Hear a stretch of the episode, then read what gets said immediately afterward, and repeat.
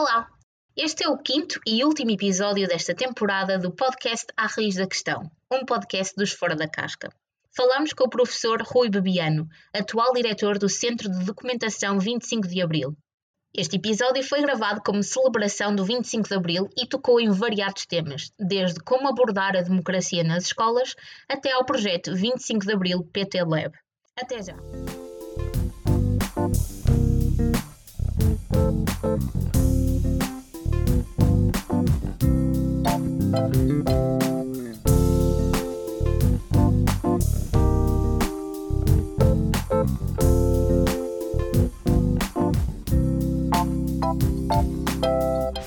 Olá, professor, muito boa tarde. E antes de mais, antes de irmos diretamente às perguntas, queria agradecer uh, o seu tempo e a sua presença aqui no nosso podcast que se chama A Raiz da Questão, este podcast do movimento informal Os Fora da Casca. Portanto, este episódio serve como celebração do 25 de Abril e ninguém melhor do que o professor Rui para nos elucidar sobre alguns dos temas uh, que estão alicerçados na nossa democracia e queremos também aqui perceber de que forma é que a democracia e o 25 de Abril são basilares para também a implementação de vários princípios de sustentabilidade nas suas diferentes vertentes. Portanto, professor, antes de, antes de tudo, muito obrigada pelo seu tempo. Ok, obrigado também por, por estar eh, todo o interesse e prazer em estar aqui, conversar convosco. Obrigada. Então, portanto, comecemos aqui pelo início. Eh, para quem não sabe, o professor Rui é o atual diretor do Centro de Documentação do 25 de Abril. Tivemos aqui a oportunidade de o ouvir dizer em outras entrevistas que este é um centro que, que se chama 25 de Abril, mas que transcendem muito a, a época concreta do 25 de Abril.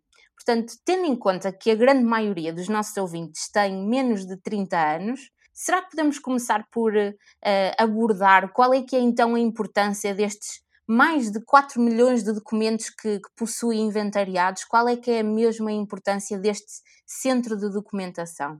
Bom, claro, eh, eu tenho todo o interesse mesmo em tornar eh, mais claro para, para as pessoas que não conhecem, ou que conhecem, mas não, não talvez não, não percebam eh, tudo aquilo que nós podemos oferecer para que serve, para que serve um arquivo. É um arquivo, não é? E, em regra, as pessoas estão habituadas a pensar num arquivo como um sítio onde estão documentos, papéis, não é? Hoje não apenas papéis, mas sobretudo papéis, fotografias, filmes e assim, mas qualquer coisa que está ali assim um bocadinho para ser guardada, não é? Para não apanhar pó ou pelo menos para estar, eh, para não se perder, não é? Eh, na verdade, quando este, este centro, que é um, eu, eu, eu às vezes chamo-lhe arquivo, porque não se chama arquivo, o nome mesmo mas é um centro de documentação, mas é, é, na prática é um arquivo. Um, quando eu, eu, às vezes me perguntam uh, para que é que serve, como é que foi constituído, tudo isso, enfim, eu sem querer estar aqui, não vou estar aqui a dar pormenores muito, muito, muito detalhados, que talvez não interessem quem nos está a ouvir, mas posso dizer que foi o, o centro, nós estamos em 2021, uh, eh, o centro foi criado em 1984. 84 já passaram muitos anos, mas essa data é de certa forma simbólica, porque foi na altura em que uh, estavam a passar 10 anos sobre o 25 de Abril de 74, não é?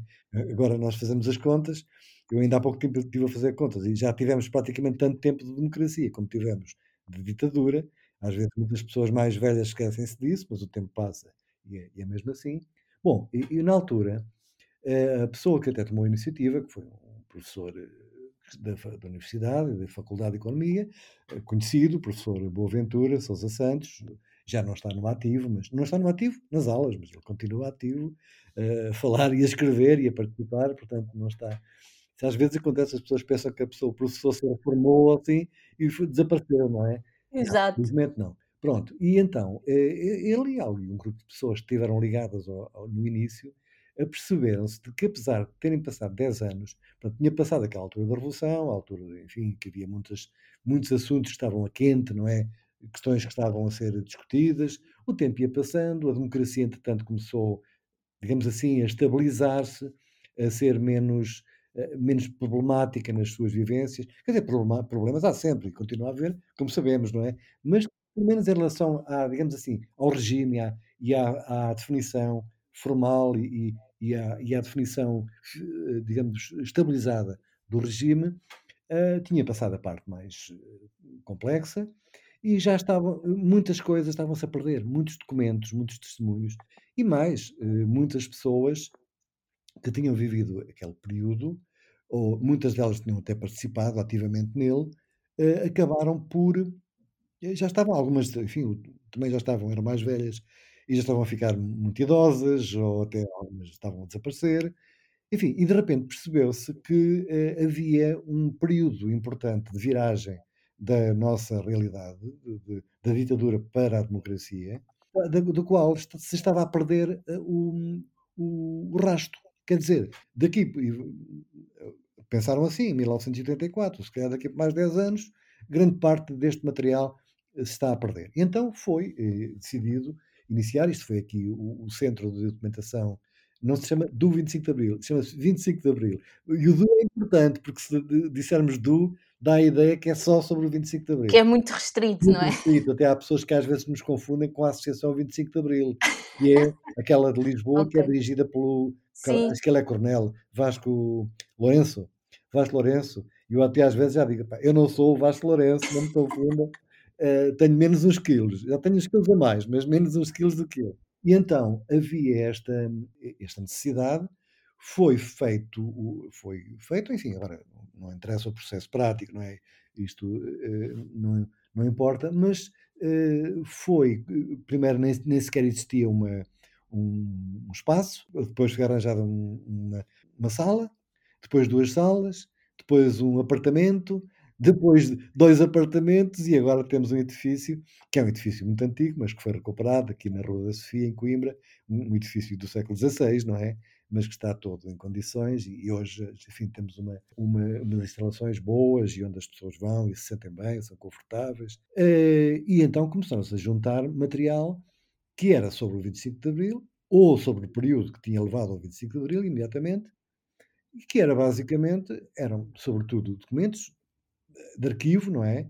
Papéis, nós, por exemplo, temos lá os documentos da Associação 25 de Abril, portanto, que, que, estiveram na origem mesmo, por exemplo, nas operações militares do 25 de Abril, aqueles os, os mapas, já sabe, tem que se fazer, não? É? os mapas, os, uhum. os croquis, não é? Aquelas coisas todas para programar as operações, nós temos lá isso tudo é uma coisa que normalmente as pessoas gostam muito de, de ver.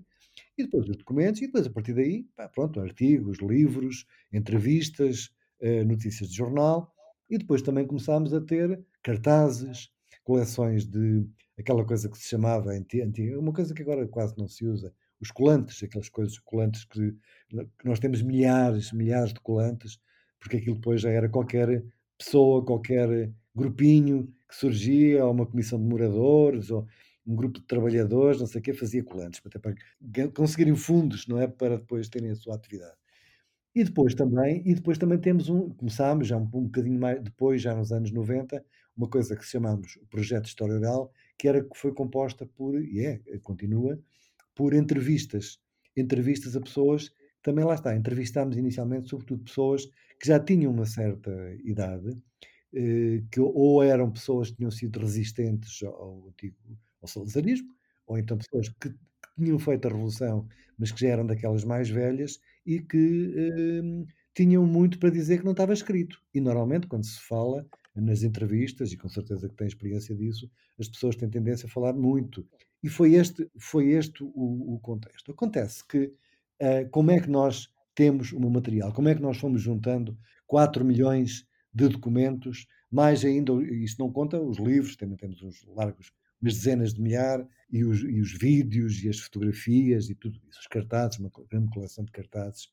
Não, não são só cartazes políticos, cartazes também, cartazes da época, não é? Uhum. Fomos conseguindo tudo isto, principalmente, nós não tínhamos, a universidade não tem, infelizmente, uh, não tem dinheiro para andar por aí a comprar, não é? Ou a dizer às pessoas, ou pôr um anúncio, e nós vivemos desde 1984, na altura não estava no centro, claro, mas eh, eh, depois, ao longo destes anos todos, vivemos de duas coisas. Ou doações, portanto, são aquilo que as pessoas uh, dão, dão uh, documentos que tinham em casa e que oferecem, não é? ou, ou as uhum. próprias pessoas, às vezes os pais têm em casa, nós temos todo o interesse em receber. Nós nunca, não somos daquelas pessoas que recebemos os documentos, metemos numa caixa e ficam ali esquecidos, não. Depois é tudo rapidamente catalogado, metemos online ou colocamos eh, numa base de dados para as pessoas, para quem está a fazer, sobretudo muitos estudantes que estão a fazer, cidadãos de todo o tipo que vão ali, não é? Mas sobretudo estudantes de, ou que estão a fazer trabalhos de licenciatura, ou de mestrado, ou de doutoramento, que têm ali, têm ali, nós já temos centenas de, por exemplo, teses que foram quase todas feitas ali dentro, por pessoas que iam lá. E então, nós fazemos isso a partir de doações.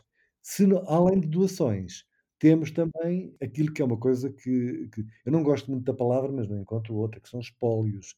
Quer dizer, pessoas que já faleceram e que, da, que ou doam, deixam em, em testamento, ou então, muitas vezes, os herdeiros, filhos ou netos ou assim, não, não têm grande interesse naquilo e, uh, e, e doam, não é? nós até já fomos apanhar uh, documentação ao lixo, porque havia pessoas que tinham, Uau.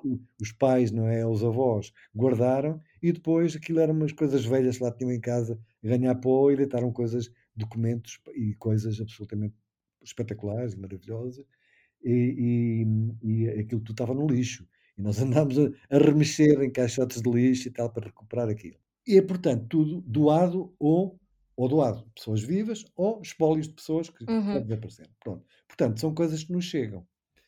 Quando começaram a chegar coisas para nós, as pessoas não separavam o que era de que tinha a ver com o 25 de Abril do que não tinha a ver com o 25 de Abril. Em regra, hum, a, a expectativa que nós depois passámos a ter dos documentos era da esperança de vida, do, do, do, do, do tempo de vida daquelas pessoas. Por exemplo, são pessoas que atingiram uma idade adulta Adulta quer dizer, quando começaram a juntar, juntar coisas, a ter um arquivo pessoal, etc. Não é? Que isso normalmente isso depende das pessoas, mas pronto, nunca, nunca, raramente isso começa aos 20 anos, é? sempre um bocadinho mais tarde. Portanto, pessoas que na altura, no fim da, da Segunda Guerra Mundial, tinham à volta de 30 anos, por aí, mais ou menos, e depois ao longo da vida, então, nós começámos a receber materiais de tudo, alguns até mais antigos, mas a maioria era, e é, é esse o nosso arquivo hoje, era material que ia desde uh, os anos, o fim da Segunda Guerra Mundial, portanto apanhava uma boa parte do, uma boa parte do ainda da fase final do, do Estado Novo, mas aquela fase do Estado Novo para mim é mais interessante, porque é aquela fase em que o Estado Novo começou a ser contestado, não é, por muitas novas gerações e tudo isso. Por um lado isso, por outro lado também muitos muitos documentos da, da altura da guerra, da guerra colonial, a guerra colonial uhum. Fez agora, fez agora ontem, ontem fez 60 eh, anos que o primeiro contingente de militares saiu aqui de Portugal para ir para Angola. Uh, vi ontem, hoje, ontem, vi hoje, vi hoje isso no Facebook, uma, uma, pequena notícia. Pronto, sobre a guerra, é por aí fora, e depois, por aí fora. Depois, o período que antecede imediatamente a Revolução, a Revolução, o chamado PREC, uh, o período da, da, da, estabilização da democracia, os anos 80, que são uma época muito interessante da nossa história recente, muito interessante, Há pessoas que não, que não sabem, até acham às vezes que 80, nos anos 80 não aconteceu nada. A partir dos anos 90 é que sim, porque depois foi quando começaram a abrir as, os IPs já das autoestradas todas e tal. Nos anos 80 não acontecia nada. É uma época muito interessante, porque visualmente há poucas coisas, mas por isso mesmo havia muita atividade uh, cultural, uh, teatro, fotografia, a música. Foi nos anos 80 que, no fundo, o rock já existia, dos anos 60, não é? Em Portugal, uhum. português. Mas foi nos anos 80 que começou mesmo a ter a sua própria, o seu próprio caminho. Pronto, e de repente nós damos, temos documentos que vão desde uh, a década de 50 até ao século XXI. Temos uh, uh, muitas coisas, por exemplo, coisas recentes, as atividades do movimento antipropinas dos anos 90, já é dos anos 90, mas depois prolonga-se do, do movimento associativo e depois coisas mais recentes ligadas aos movimentos ecologistas, ligados a, a, a setores associativos que, por isso, que depois, por qualquer razão, acabam e não querem, têm um pequeno arquivo e não querem perder. Portanto, é, é por isso que nós temos muito material, tanto, temos tantas coisas, tantas peças, não é? tantos documentos, e de, de, de, coisas tão diversas. Aqui, uhum. muitas vezes, as pessoas não sabem, eu faço, passo a vida a andar aqui a contar isso, mais ou menos, por aí, tentar convencer pessoas. Até às vezes há pessoas aqui em Coimbra, nós estamos a falar em Coimbra, não é? Pessoas, uhum. até, até, mesmo colegas meus, professores e professores de história, assim, que às vezes há, tem alunos que fazem trabalhos sobre determinados assuntos e dizem para ele, tem que ir a Lisboa, ao arquivo não sei quantos, não sei quantos, e estão os documentos em Lisboa, ou não há, ou são as cópias. E os originais estão aqui. Portanto, as pessoas vão perder tempo, vão perder dinheiro, vão, não é? E depois não, não conseguem. Exatamente. Mas então, pronto, penso que respondi em relação a esta questão. Sim. Já dá uma ideia, assim, muito, é, muito simplificada, mas uma ideia de como é que nós conseguimos juntar tanta tralha, mas tralha no bom sentido, eh, coisas que podem ser vistas. E basta, basta chegarem lá, quando quem quiser, temos, temos uma boa base de dados. Atenção, há documentos que nós não podemos mostrar, mas isso é uma coisa minoria. Só como uhum. que nós temos, por exemplo, muitas cartas, não é? E algumas cartas de pessoas que ainda estão vivas. Nós não podemos ir pegar aí no pois. cartas em que as pessoas contam coisas da sua vida, não é? E andar depois claro. ali a mostrar a toda a gente. Mas tirando isso, está, está tudo disponível. Ótimo. Então, professor, eh, muito para além de investigadores ou alunos que estejam a escrever as suas teses, o cidadão comum também pode aceder ao centro de documentação para, para consultar documentos. Sim, claro, claro. Nós, eh, enfim, só temos alguns eh, problemas de acesso agora, nesta fase que estamos a atravessar, em toda a parte, como é evidente. Uhum. Não podemos ter a sala, a sala hum, cheia e por aí fora.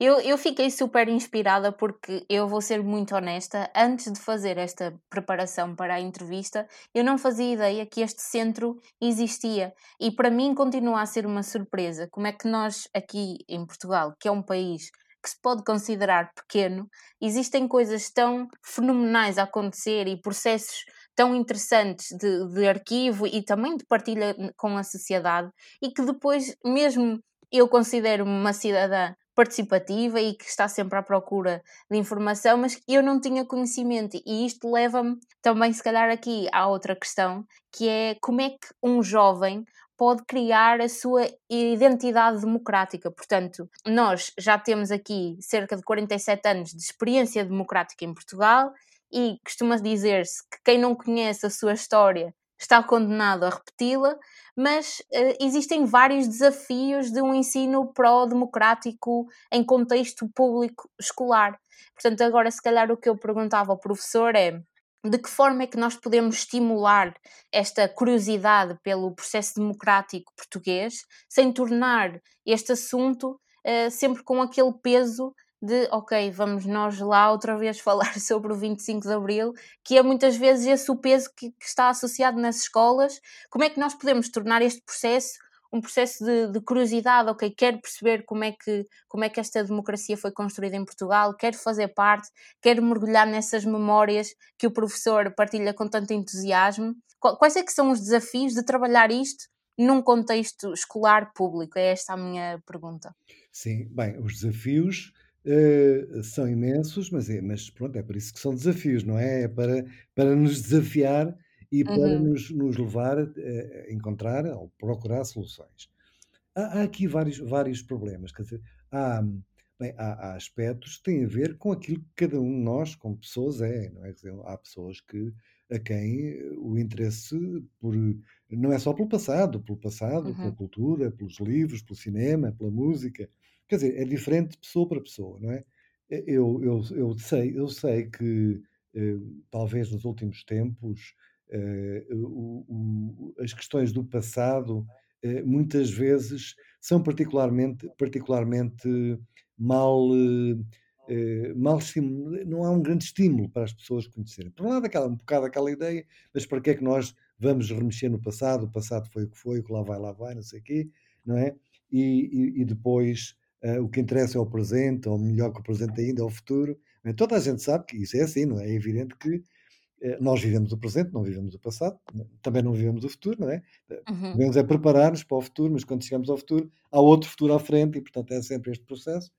Um, mas eh, há, há, uma dimensão que depende sempre do interesse de cada um de nós, não é? Pronto, mas isso isso eh, não é, é assim agora como era assim há 20 anos, como era assim há 40 e, e provavelmente vai ser assim daqui por mais outros 20. Há um lado que é pessoal. Mas depois há outros lados que eu acho que podem ser estimulados, eh, porque muitas vezes há aspectos que eh, há coisas na nossa vida, mesmo assim em termos, nem só em termos de de história ou de política, mesmo os nossos gostos, não é?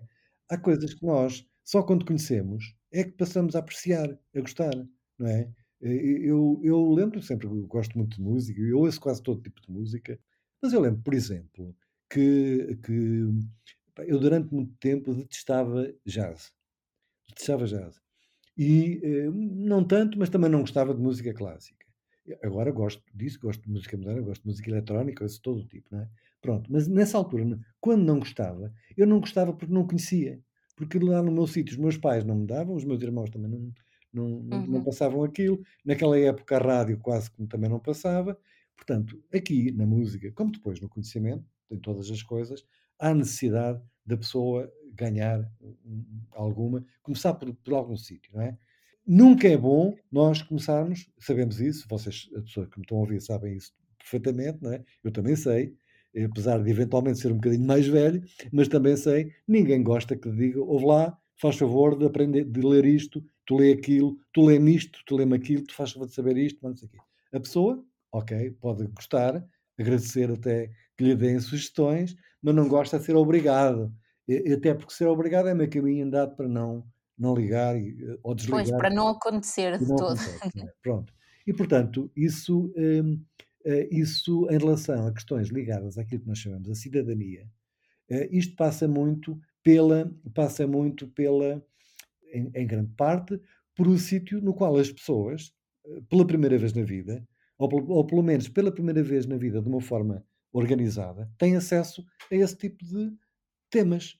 E um Uhum. dos sítios básicos é, obviamente, a, a escola. A escola é o primeiro sítio. E mais ainda, quando, quando acontece com muitos de nós, não é? Alguns têm a sorte de terem pais ou irmãos ou tios que têm uma pequena biblioteca, que se interessam, que em casa falam de certos assuntos ou assim. Pronto. Outros, a maioria, não tem. Não tem, não é? Pessoas, não, não é mal nenhum, quer dizer, as pessoas, é assim, Uhum. infelizmente. E, portanto, tem que ser ali pela, pela escola.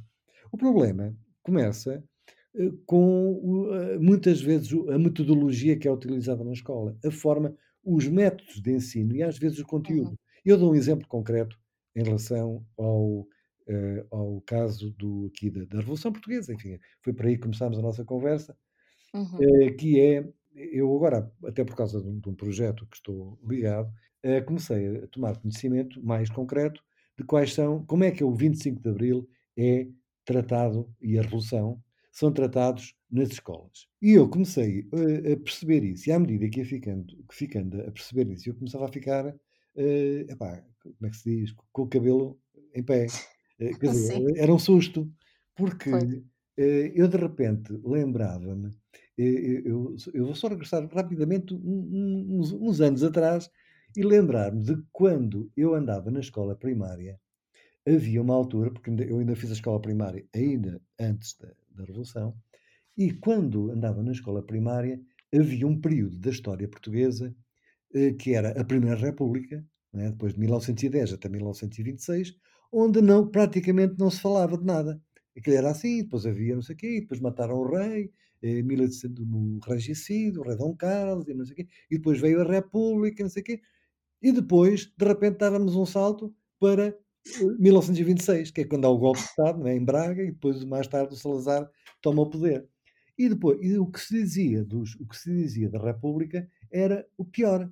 Era tudo, era o caos, era anarquia, não havia respeito, ninguém se entendia, as mulheres queriam os mesmos direitos dos homens, eh, institucionalizou-se o, o, direito ao divórcio, eh, eh, enfim, era, era, tudo pior. Depois havia, depois havia aquele episódio que também está ligado, outra questão, o episódio de, de, de, Fátima, as aparições de Fátima, e os republicanos eram muito maus e depois queriam, queriam matar os pastorinhos e que não mataram os pastorinhos só por acaso, e aquela coisa toda. E a imagem que eu formava quando estava na escola é que, caramba, estes fulanos da Primeira República eram os tipos que nem se podia nem vê-los, portanto, pode haver, não ligar grande coisa àquilo. E de repente, agora, quando comecei a ver os programas do, sobre o 25 de Abril, comecei a ver que era quase a mesma coisa, enfim, não era tão, tanto. Portanto, assim, dizia sim senhor e tal, a democracia, passou a haver eleições, passou a haver liberdade, pronto, isso está lá, e isso é dito, e é verdade, não é? Tudo bem. Mas depois, pronto, primeiro, dava-se, a, a, informação que se dava era muito, muito, muito eh, simplificada. Pegava-se em três ou quatro pessoas, personalidades, que Uhum. mais conhecidas, eh, o Otelo, o Salgueiro Maia, mais dois ou três, pronto, e era, eh, limitava-se àquilo. Quanto algumas daquelas pessoas tiveram papel, enfim, importante, mas nem sequer muitas vezes foi, foi tão decisivo quanto às vezes se, se pensa. Uhum. E depois dava-se uma ideia de caos, mais uma vez, que era é, é a ideia que, claro, nem, nem todas as pessoas que, que estiveram no básico e no secundário ouvem esta história, porque muitas vezes têm professores que são capazes de dar uma, uma perspectiva diferente nas aulas, tomam a iniciativa disso. Mas se se limitarem ao, aos manuais, acabam por ter, ter um bocado essa, essa perspectiva que era, que era um período, um período eh, de caos completo. Eu, ah, eu, até, eu lembro uma expressão, uma expressão que se usava na minha escola para designar a Primeira República, que eram os anos do gato e do rato. Uhum. E isso, é, isso acaba por ser muito desmotivador. Eu acho que é uh, muito mais interessante. Eu, a cidadania é fundamental. Isto é, nós não podemos viver, porque se nós não somos cidadãos, uh, e, se não, e se não pensamos o, o, que a nossa sociedade deve fazer em conjunto, não é? Uhum. Uh, se não pensarmos, pensam outros por nós. Não é? Pensam outros Exatamente. por nós e dizem, ah, então vocês fazem isto e fazem aquilo, e nós limitamos a, a obedecer. Em democracia, apesar de tudo, mesmo que não possamos mandar, nem toda a gente pode mandar, mas pelo menos pode discutir, pode discordar, não é? E pode encontrar outras vias, coisa que antes de, da Revolução, infelizmente, não, as pessoas não podiam. Isso, isso leva-nos a ter necessidade para que se, se perceba, em termos de, de lógica da cidadania, o valor real da democracia, a ter a, a olhar a história. Uh, um dos aspectos essenciais é perceber, uh, tentar perceber, por exemplo, o que é que é não ter liberdade.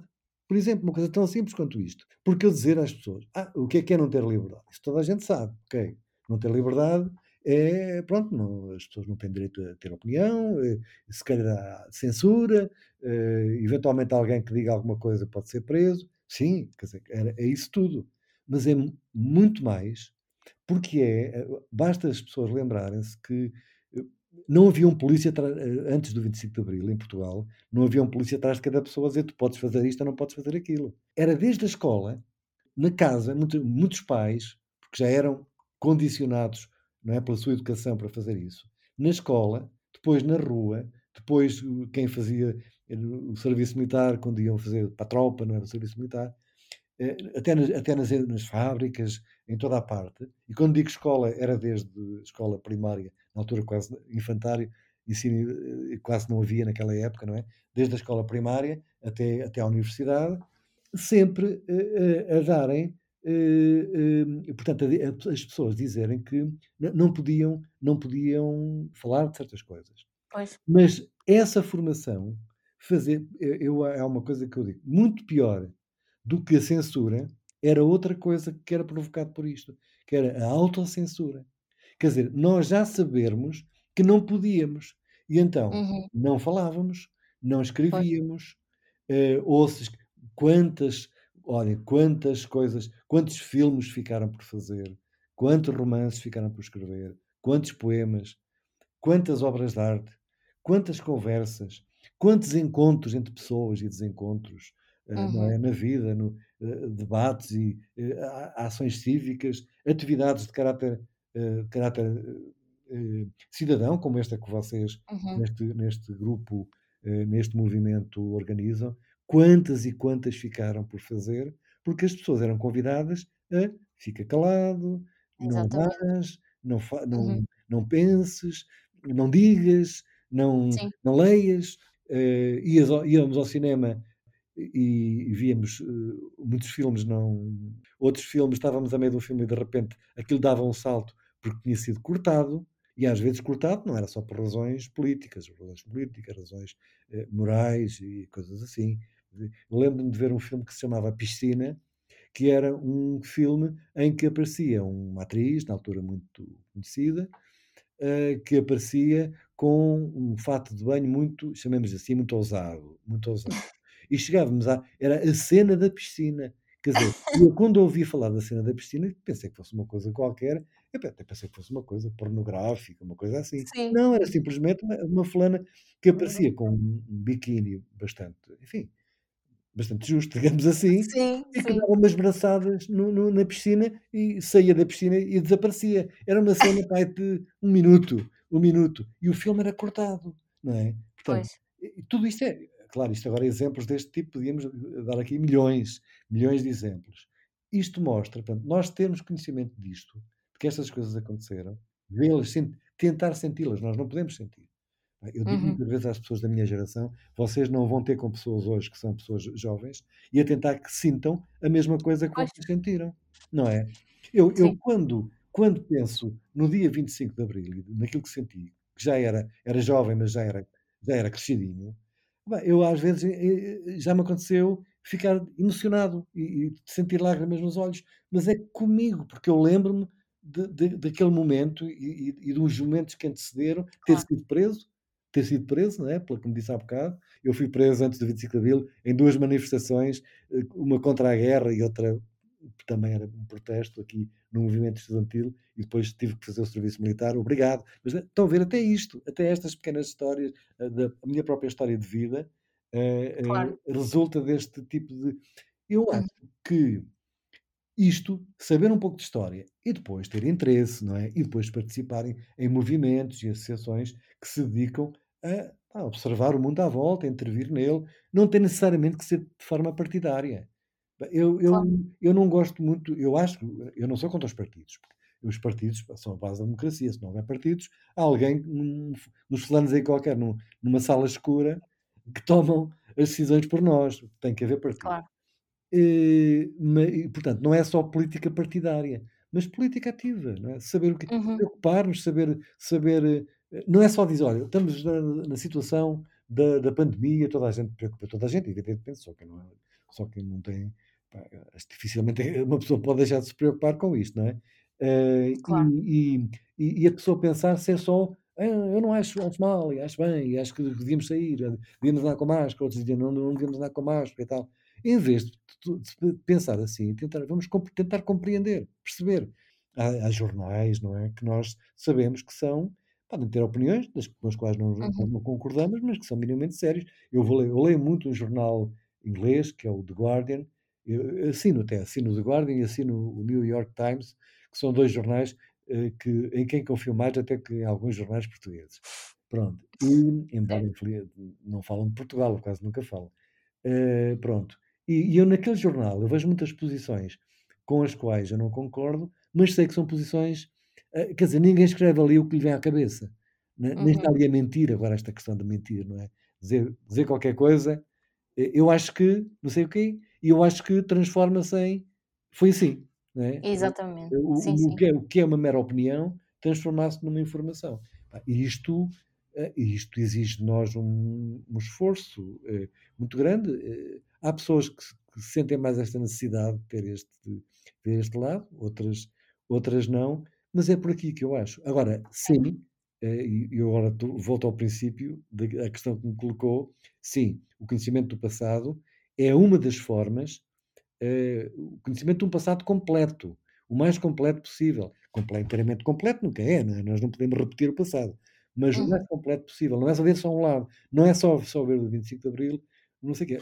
Sei só, muito rapidamente, só vou dar mais um exemplo e eu Sim, sim. assunto. Só mais um exemplo. Por exemplo, eh, as pessoas, eh, grande parte, nós hoje estamos habituados, felizmente, a viver, enfim, com muitos defeitos, muita coisa funciona mal, mas nós hoje temos direitos, não é só o direito à palavra e à liberdade, o, o direito ao apoio à saúde, o direito à educação, o direito ao, ao lazer, não é? Uhum. Eh, o- a liberdade no plano das relações humanas, o Uhum. direito hoje que temos de circular, de sair do país com alguma facilidade, de eh, nos unirmos em termos de viver com alguém e começar a viver uma a vida de forma.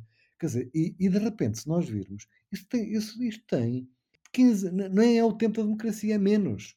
Sim, sim. Muitas destas, destas realidades têm 15, 20 anos de conquista. E, portanto, nós ter, não pensarmos que isto, que nós tivemos sempre isto. E se tivermos essa percepção, se tivermos a percepção, assim, quando eu era, estava o 25 de Abril, quem não tivesse um dinheirito ou era rico, digamos assim, ou, ou tinha conseguido juntar um, um dinheirito de parte, com os ordenados que se, que se tinha naquela época, só quem tivesse um bom emprego, não é? Um negócio é que conseguia. Quem não tivesse dinheiro para ir para o hospital e ser tratado, não era tratado. A não Uhum. ser que conseguisse, tinha que dar uma volta, ir aí pedir uma, uma, coisa, uma coisa que se chamava, uma coisa horrível, chamava-se assim, certificado de pobreza. Tinha que era um documento no qual o presidente da junta de freguesia atestava, eu, por minha honra, eh, venho esclarecer que o senhor fulano tal, tal, tal, e a sua esposa, não sei quanto, com os filhos tal e tal, tal, são declarados pobres, indigentes, era assim que se dizia, são declarados indigentes. E como tal, devem estar, eh, devem ser, na medida do possível, devem ser submetidos à caridade pública. Isto existia. Quem não tinha isto e não tinha dinheiro, não, não, não podia, não, não se tratava. Isto, não é? Se nós Sim. vimos isto, nós percebemos logo que isto afinal aconteceu qualquer coisa mais, não é só aquela questão da liberdade, e, não é? Há muito, Claro. muita coisa que, que, se transformou e que pode voltar atrás. Isto nós nunca estamos Sim. livres, todas, acho que todos nós, mais novos ou menos novos, toda a gente sabe que, infelizmente, no mundo, vejam o que se passou no Brasil, tem passado no Brasil, não é? Uhum. De repente sim, sim. começou coisas que, enfim, também houve coisas que, que, que eu posso, discutíveis, não estou a dizer que, que tudo o que se passou no Brasil fosse maravilhoso, nada disso, mas de repente uh, começam direitos sociais e tudo isso começaram a ser perdidos, uns atrás dos outros. É mesmo muito complicado. E, e por acaso, professor, eu conectei muito com o que estava a dizer de é, é muito difícil passar uma emoção, não é? De alguém que viveu um, um, contexto de Salazar e depois que viveu o processo do 25 de Abril, para alguém que tenha a minha idade e que nunca viveu nada disto, é, é mesmo muito difícil passar a emoção e esta sensibilidade. No entanto, hum, eu acho que nós não estamos a fazer tudo aquilo a que está ao nosso alcance e que poderíamos fazer nas escolas, que é esta estimulação da participação e de, das pessoas sentirem na pele a beleza que é a participação e nós fundamentarmos a nossa opinião, nós darmos o nosso parecer, nós participarmos naquilo que está ao nosso alcance participar e que, e que as nossas opiniões tenham uma consequência, porque eu sinto que algo que teve muito um papel preponderante na, na, construção da pessoa que eu sou hoje foi o facto de eu ter estudado numa escola que é pequena, aqui em São João da Madeira, mas que a direção na altura dava imensa voz aos estudantes. Portanto, nós com que idade é que tínhamos? Tínhamos para aí 14, 15, 16 anos, uh, fazíamos propostas à direção da escola, tínhamos que, obviamente, ter conhecimento de causa, tínhamos que ter uma data de assinaturas, mas as nossas propostas iam em frente. E eu sinto mesmo que uma das formas mais fascinantes de alguém perceber a responsabilidade, mas também a beleza criativa daquilo que é a democracia, é efetivamente ao participar e ao ver que a sua opinião é ouvida. E eu sinto que hoje em dia muitos jovens que estão agora em contexto escolar eh, sentem que têm poucos espaços de opinião mesmo. E hum, é sempre uma comunicação muito do professor para, para o estudante e depois nós poderíamos estar aqui imenso tempo a debater, porque o papel do professor não, não está a ser, eh, na minha opinião, eh, visto com, com os olhos que deveria ser visto, porque o papel do professor na construção da identidade de, de uma pessoa é gigante e eu acho que não, não é dado o valor devido, mas, mas pronto, isto para dizer que eu sinto que muitos jovens podem não estar a participar, porque fala-se muito disto, não é? Como é que nós aos 18 anos saímos de um contexto escolar e o nosso voto já é válido, mas não há assim tanta educação para, para a democracia, a meu ver, antes, não é? De nos, de nos lançarmos ao voto e, e, como é que funciona toda a democracia, o que é que é isto da participação política. Uh, acho que às vezes somos lançados assim um bocadinho aos lobos, um, ehm, mas pronto, conectei-me muito com o que o professor disse e, e, e sim, acho que também é, é, um fator sorte, não é? De termos os professores com a paixão uh, que nos leve também a a criticar, não é, construtivamente e a ir pesquisar mais, e a ir ver mais vídeos, filmes, ler mais livros, uh, e, e, acho que ainda há muito caminho para fazermos. E se calhar agora fazia aqui a ponte com um outro projeto que, que, em que o professor está envolvido, um, que é o projeto 25 de Abril PT Lab, que pretende ser, ou é, efetivamente, um laboratório interativo da transição democrática portuguesa.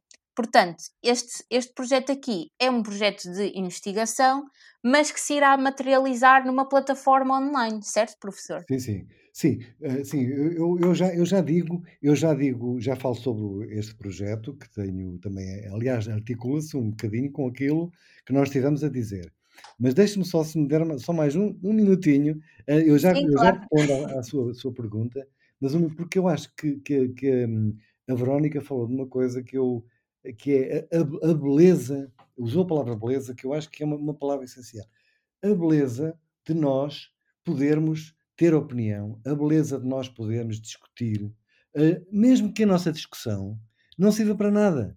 Dizer, Exatamente. Não serve para nada, isto é, pode não servir, não ter resultados imediatos, mas serve para nós próprios o prazer de discutir, de uhum. discordar, uhum. de, de, encontrar amizades, eh, uhum. que têm a ver às vezes com a coincidência de interesses, não é? De gostos também, mas de interesses. Uhum.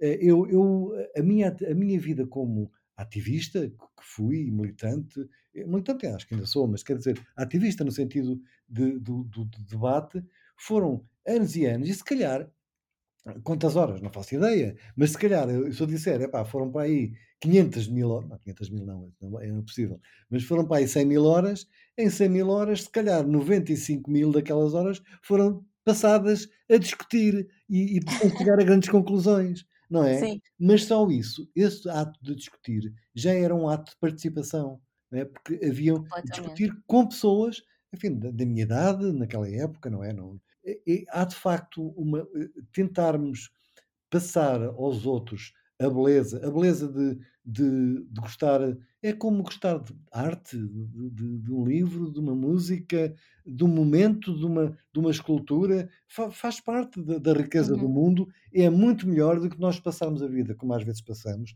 nas redes sociais. Eu uso muito as redes sociais, não sou contra, mas uh, passarmos a vida zangados, a zangar-nos, a, a, a, insultar A ou B ou C, a dizer a primeira coisa que vem à cabeça, sem pensarmos duas vezes. Pá, se, se, pronto, duas vezes, não, pensar nem é preciso duas, basta uma. Pensar uma vez, há pessoas que nem uma vez pensam, não é? E portanto há de facto uma beleza nisto e é importante.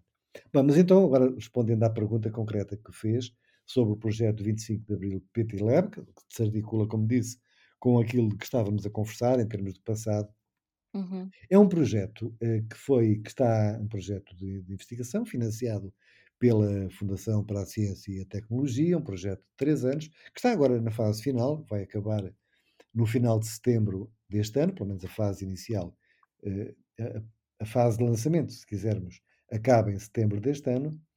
Eh, um projeto que tem sede no, no Centro de Estudos Sociais, aqui na, na Universidade de Coimbra, no SES, em articulação com uma entidade que é uma entidade próxima, não é? Colaboradora, que é o Centro de Documentação 25 de Abril, uh, onde eu estou como uh, atual, atual pessoa que está a dirigir. Este, este projeto tem uma, a função de produzir, ainda não está disponível, porque ainda, ainda está a ser acabado, não é? Uh, produzir uma, uma, plat uma plataforma digital informática que se uhum. destina a dois tipos de pessoas. Por um lado, eh, enfim, a quem quiser, qualquer cidadão, cidadã, não é? Que queira conhecer eh, um. Eu já digo o quê, porque falta-me dizer sobre o que é que é o projeto, eu ainda não disse. Eh, mas eu já lá vou. por, por um lado, para qualquer cidadão, e por outro lado, para professores, sobretudo professores do ensino básico e secundário, que, na linha daquilo que nós dissemos há bocado, muitas vezes se defrontam com imensas dificuldades em encontrar material para motivar os seus alunos e as suas alunas. Muitas vezes até eh, eh, não têm, quer dizer, porque eh, muitas pessoas têm o que é que têm? Têm o que está nos manuais, uma coisa ou outra, uhum. e sempre a mesma coisa. E como é sempre a mesma coisa, os próprios professores muitas vezes já estão fartos de estar sempre a, a, a moer no mesmo, não é? E, e, os alunos mais ainda, não é? E então, eh, nós fizemos isto, chama-se isso, o 25 de Abril PT Lab é uma sigla, é? que tem os, os, projetos da FCT têm todos que ter assim uma, uma designação em inglês, por causa dos financiamentos Sim. internacionais, mas tem uma designação por extenso, que é Laboratório Interativo da Transição Democrática Portuguesa, Laboratório Interativo. A palavra interativo aqui é muito importante. Uh, e o que vai, o que está a fazer agora, né, tentar fazer nestes anos, há uma, equipa que está a trabalhar nisso, é eh, fazer uma grande base de dados, de documentos digitalizados, alguns também são eh, sonoros ou de filme, fílmicos ou fotografias, eh, relativos à realidade portuguesa que vai entre 1958 e 1985. Portanto, é um período determinado da história portuguesa. 58 é o ano quem conhece um bocadinho da história portuguesa daquela época sabe, é o ano da campanha eleitoral de Humberto Delgado, foi quando o regime anterior começou pela primeira vez a encontrar pela frente uma oposição que já não era só pessoas isoladas, mas já tinham uma certa força e uma força que depois não parou de crescer nos anos seguintes. 1958. E 1985 é o ano em que Portugal assinou a entrada naquilo que se, chama, que se chamava na altura a CEE, a Comunidade Económica Europeia, hoje União Europeia, é? que provocou imediatamente alterações muito grandes. Portanto, há um uhum. Portugal antes de 58, um Portugal depois de 85, e o que nós fazemos é eh, tentar reunir muita informação disponível, acessível, validada. Validade quer dizer aqui, não é só meter informação, nós temos que ver se a informação fidedigna, se não, uhum. se não é falsa, se não é se tem se não está adulterada, portanto, para ser material que pode ser de todo o tipo. Não são só documentos oficiais, são cartas, são poemas, são, são canções, são, são fotografias, são, são relatos, notícias de, de, de, acontecimentos que tiveram a ver com, eh, eh, por exemplo, relatos de sessões de, de, teatro que depois deram uma grande discussão na época, para se perceber as dinâmicas todas que, que existiam. Uh, Porquê é o inter, laboratório interativo? Falta explicar este lado. Porque isto tudo está numa base, na tal base de dados, que depois pode ser trabalhada pelos professores do ensino básico e secundário, que podem ter, há uma parte que é nossa, não é? somos nós que introduzimos informação, mas eles, cada professor que, que adira, pode ter uma, uma, uma página própria, onde organiza a informação eh, de acordo com aquilo de que precisa. Vai buscar uh, dados, vai buscar documentação, e isso permite. Claro, um aluno também pode ter acesso a essa informação, até porque, como eu disse, é pública, não é? qualquer pessoa, uhum. não, aquilo não é exigido nada, nem, nem mínimo de idade, não é para maiores de 18 anos, não é isso, qualquer pessoa pode ter acesso, mas é evidente que, sendo para apoiar, principalmente para apoiar as aulas, eh, interessa mais aos professores, para que então os professores vejam eu, eu, afinal, eu, em vez de estar a falar outra vez mais isto e mais aquilo, uma, quatro ou cinco ou seis coisas, e afinal posso falar olha, aqui 20 ou 30 porque eu nunca ouvi falar e que são até muito, muito interessantes e, e que podem contar uma história e fornecer uma outra perspectiva diferente. Uh, e assim também interessar mais uh, os alunos, porque todos nós, todos nós, quer dizer, somos, somos pessoas diferentes. Enfim, eh, eu não sou muito partidário daquela ideia das gerações. Sim, mas há, um há tempos diferentes, não é? Há Sim. linguagens diferentes e tudo isso. Mas eu acho que todas as pessoas, num certo momento também, eu acho que são. Eu era, e ainda sou hoje, eu sou muito sensível negativamente a tudo o que seja repetição. Uhum. É? Às vezes, até, eu mesmo como professor, às vezes há pessoas, há pessoas que eu digo sempre: ah, eh, eu, eu, eu, não entendi, não sei o quê, um tema qualquer que eu estou. Importa-se de repetir, eu digo sempre: eu volto a falar do assunto. Mas eu já não vou dizer da mesma maneira, vou dizer de outra maneira. Ok, vou, vou chegar às mesmas, mesmas conclusões. Então, tem que ser, não é? Se professora, não posso estar aqui a inventar, está sempre a mudar, senão depois não ensino nada. Claro. não, não, não capta a primeira, depois já não capta nada.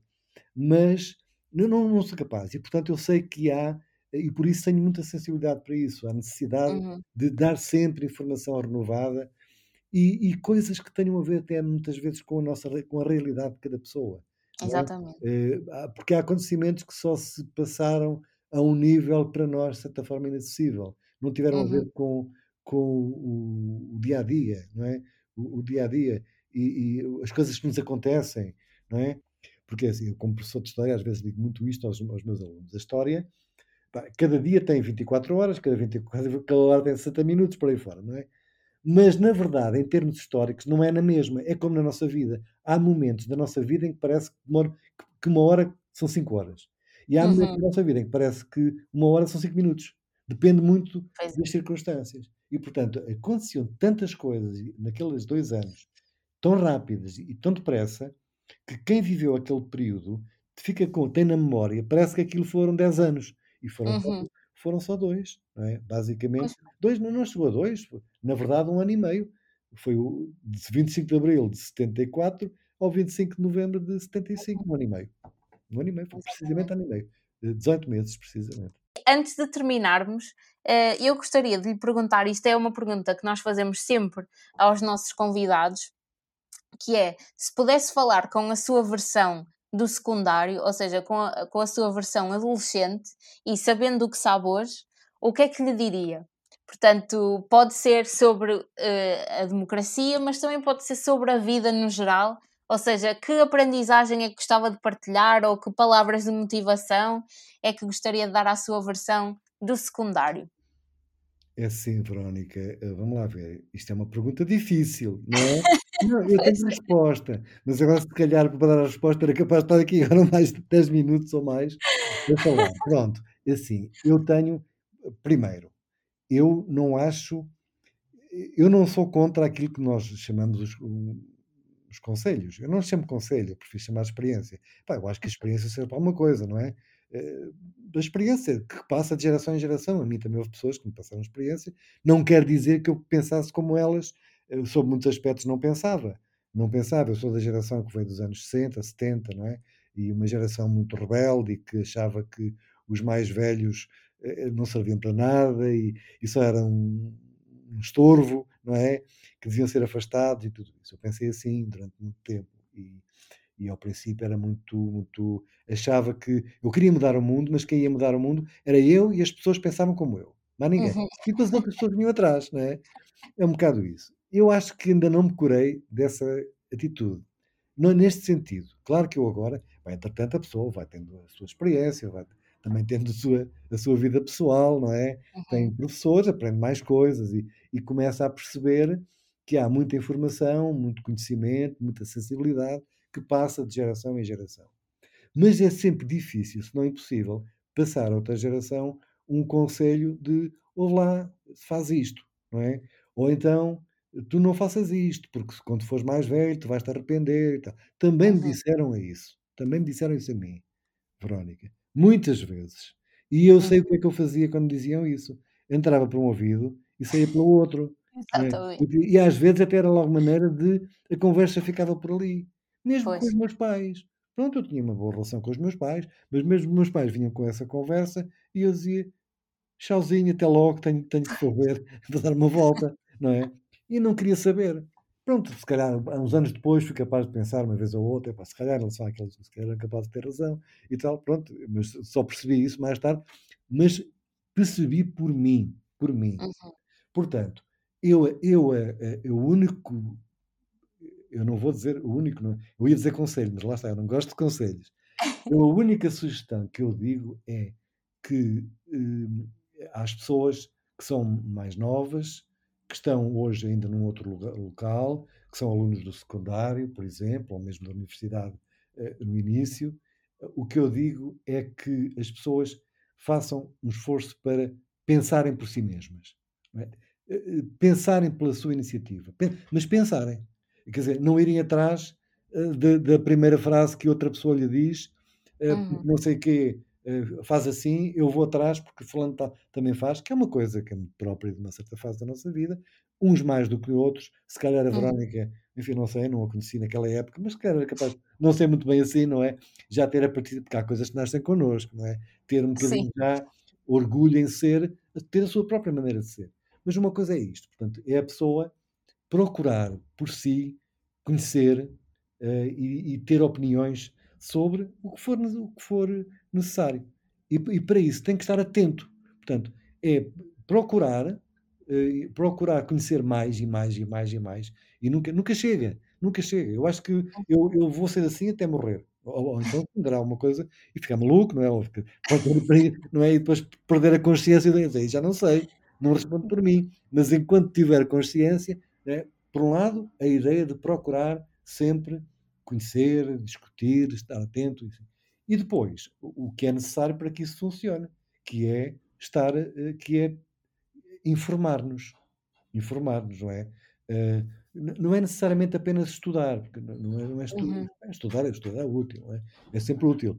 Mas quando estudamos, há temas que nos interessam mais e outros menos. Também uhum. há uns que são mais bem abordados pelos professores e outros não tanto. Uh, mas sempre a conjugação do, do interesse que é pessoal com uhum. a, a, procura de, de informação. Uh, porque um, uh, um completa o outro. Eu acho que é só isso que eu consigo dar. E depois, a outra coisa que eu digo às pessoas é, opa, e não tenham vergonha de assumir a posição. Vivam a vossa, uhum. vivam os vossos gostos, os vossos interesses, as vossas opiniões, mesmo que sejam opiniões uh, que sejam muitas vezes que tenham posições.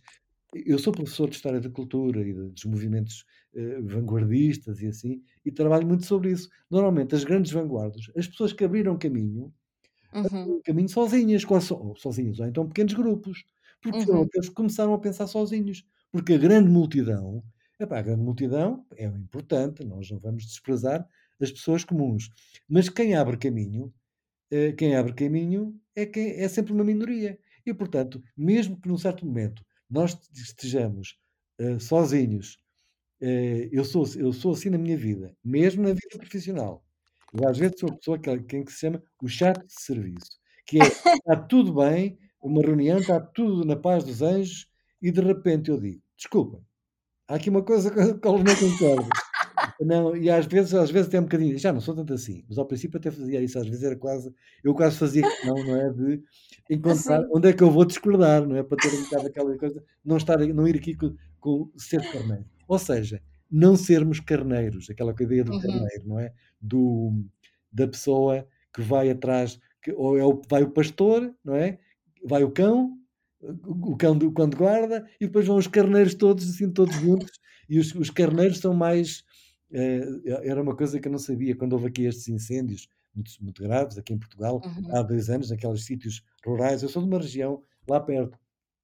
Então aprendi que o, o, o, pior de tudo eram os carneiros, porque, por exemplo, as cabras, como são mais selvagens, uhum. as cabras, cada uma foge para o seu lado e muitas pois. vezes escapam. Os carneiros, quando vai um, vão os outros todos. E então, pois. foram para uma zona onde estava um incêndio, morreram todos, morreram anos inteiros de é incêndios, é de incêndios, desculpem, de carneiros, por causa de serem carneiros. No sentido figurado, nós damos a palavra. Portanto, não sejam carneiros. É só isto. E depois cada um Ótimo. procura a sua, sua própria via, sem conselhos e sem haver aqui um manual.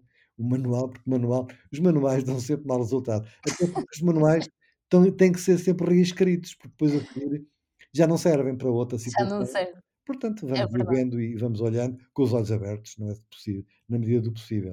Há uma palavra, eu, eu terminava mesmo, desculpe, uma palavra que eu há bocado ia para usar e depois não disse que é uma palavra que é o negativo disto tudo, que é a palavra indiferença.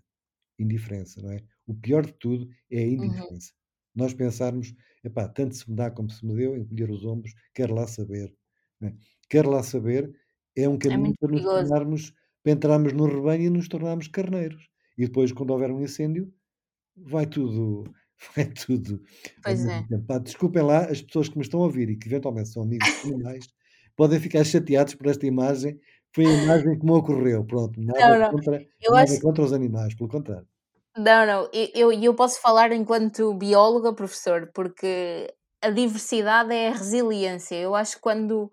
E isso aplica-se também a, ao pensamento e às esferas também sociais que nós frequentamos é sempre, a diversidade é sempre resiliência, porque isso depois nós podemos fazer o paralelismo, não é? Que nós costumamos depois estar na nossa zona de conforto com pessoas que concordam connosco e, e é sempre a validação daquilo que nós já pensamos, mas eu acho que, que o exemplo que o professor deu é o melhor exemplo possível e acho que é um grande conselho e acho que toda a gente que nos está a ouvir certeza que vai ficar a pensar e em que momentos da sua vida é que foi mais carneiro ou outros momentos que foi mais uh, a cabra do Exatamente, monte? a cabra ou o carneiro.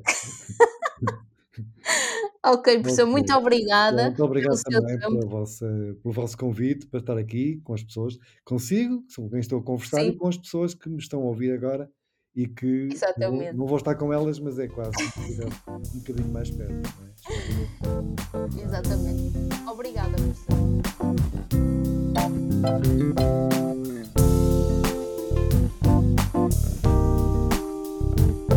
Thank you.